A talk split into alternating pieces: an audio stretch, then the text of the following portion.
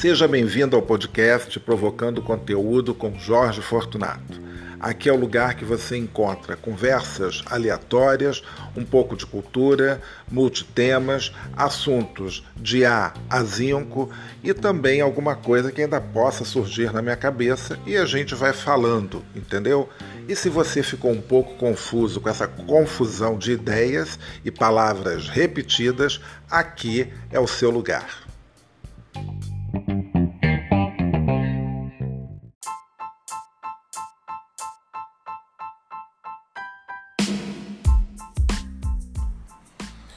Muito bom dia para você que está vendo hoje um pedacinho de céu azul, porque depois de dois dias de tempo nublado, de muita chuva, hoje o tempo começou a mudar, mas o frio continua aqui no Rio de Janeiro. E provocando conteúdo, esse podcast que você escuta enquanto lava a louça vai falar um pouco sobre essa lenda de que o carioca morre de frio. Bom, não é uma lenda, né? É uma verdade. A gente morre de frio mesmo. Fez 20 graus e fica congelante pra gente. Eu, por acaso, já comentei em algum momento aqui, talvez, que eu moro numa esquina aqui da Praia do Flamengo. E entra um vento que vem daqui que é uma coisa absurda. Quando tá assim, outono. A partir de março, quer dizer, março ainda está calor. Aí abril, a temperatura vai mudando um pouco, mas quando chega maio, aí vai esfriando né, um pouco mais, e aí vem uma corrente de vento para cá, de modo que o meu apartamento fica completamente gelado. E para piorar a história toda, eu estou do lado da rua que não bate muito sol, né?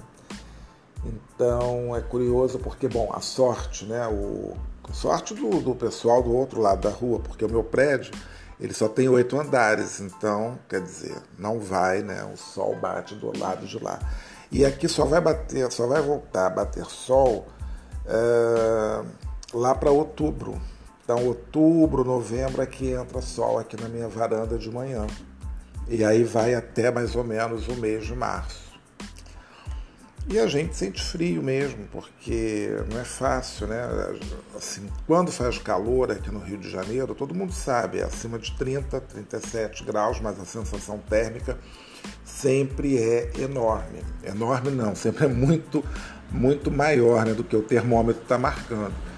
Então a gente está acostumado com aquele calorão e vai à praia, não sei o quê. Tanto que na praia, a água aqui da praia no Rio é muito gelada, todo mundo sabe. E a gente fica numa boa, porque é muito calor, né?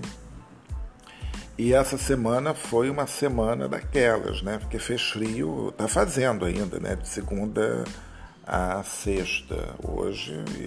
Parece que a previsão continua, mas assim, pelo menos não chove mais. E isso já é um, um, grande, um grande alívio, né? Mas é óbvio, né, meus queridos, que esse não vai ser só o único anúncio, o único anúncio, que anúncio, meu? Esse não vai ser o único assunto do nosso podcast de hoje, né? Vamos tentar setorizar para ver, né, como as coisas ficam. e vem mais coisa boa por aí.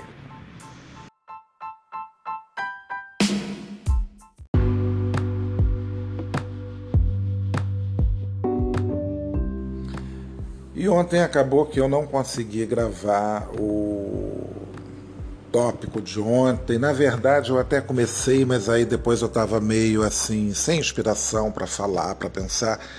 Estava precisando fazer também umas coisas aqui, porque essa semana foi tão é, tumultuada em termos de ter que fazer umas tarefinhas meio chatas dentro de casa, ter que fazer algumas coisas que eu na verdade, estava começando a desenhar, mas não saiu mesmo do papel, enfim.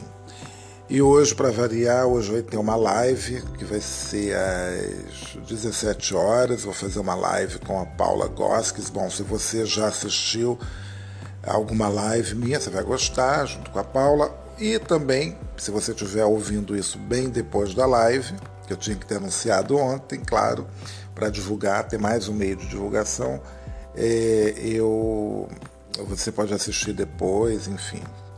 mas uh, vai ser bem vai ser bem legal porque eu vou estar falando sobre o meu tour uh, do Largo da Carioca, ainda um tour virtual, mas que em breve eu acho que a gente vai poder retomar com muito mais tranquilidade, está aumentando muito o número de vacinados e a vacinação está né, tá mudando aí o calendário, pelo menos aqui no Rio de Janeiro hoje.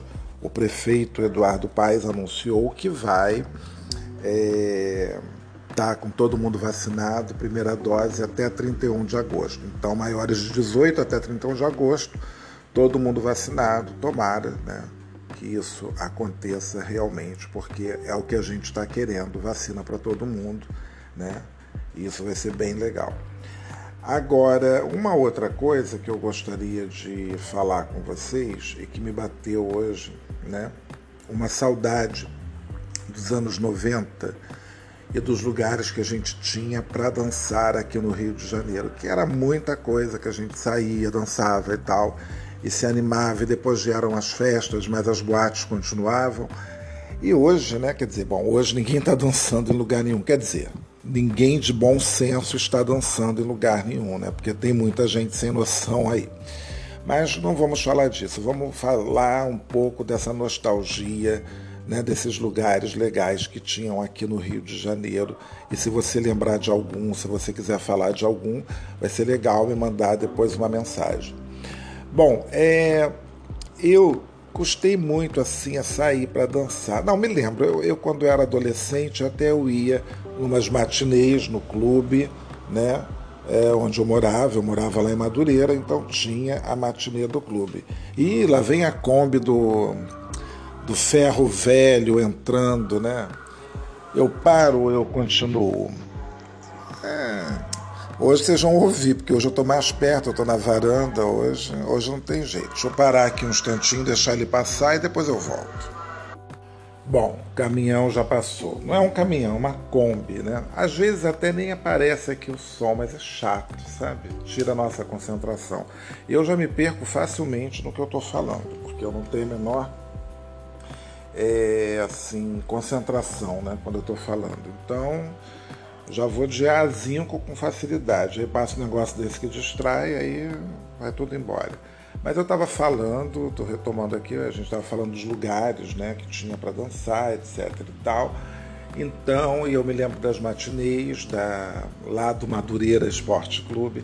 E eu me lembro de uma coisa muito engraçada, porque nesses uh, bailes, né, que eram bailes, né, que o pessoal chamava também, porque tinha a matinê e tinha o baile. Não entendi até hoje essa diferença. Porque tinha matinê que o pessoal mais novo, assim, da minha idade, 13, 14, 15 anos, sei lá, 16, eu acho que. Mas também tínhamos bailes, que às vezes apareciam uns grupos da moda, uma cantora, um cantor da moda, para fazer aquele show de 10, 15 minutos e ir embora. Só que eu não sei como eu consegui entrar uma vez num desses e fui ver, gente, a Gretchen, acredito nisso a Gretchen fez um desses shows assim relâmpagos, né? Porque era uma coisa muito engraçada, porque ela ia, óbvio, a Gretchen ela ia para rebolar mesmo, né? Claro, né? Porque era dublagem, botava lá uma fita, não sei como é que era o esquema, a música e ela dublando a sua própria música, porque não tinha banda, não tinha nada. E ela ficava ali 10, 15 minutos, eu acho que ela fazia todos os clubes de subúrbio, Baixada Fluminense, sei lá. Então eu me lembro disso, lotado, assim, muito cheio, cheio demais. E a Gretchen apareceu e foi assim uma coisa. Foi, eu tenho essa lembrança. Eu acho que eu devia ter uns 15 anos, talvez, pode ter sido, até 14, né? Não sei. E não sei como eu entrei, até hoje eu me pergunto, porque eu acho que devia ter uma classificação etária, porque a gente não podia ir no baile da noite. E eu sei que eu entrei, não sei como, não sei se eu estava acompanhado por alguém, mas eu me lembro muito bem, né? É, que eu estava nesse baile, né, com a participação da Gretchen. Foi muito, muito engraçado. Bom, depois disso eu tenho poucas lembranças de lugares para dançar, até que uma vez eu estava, eu fui num, no Maximes que tinha no Rio Sul, mas isso já foi bem depois. E o Maximus, acho que durou um bom tempo, né? Coisa e tal.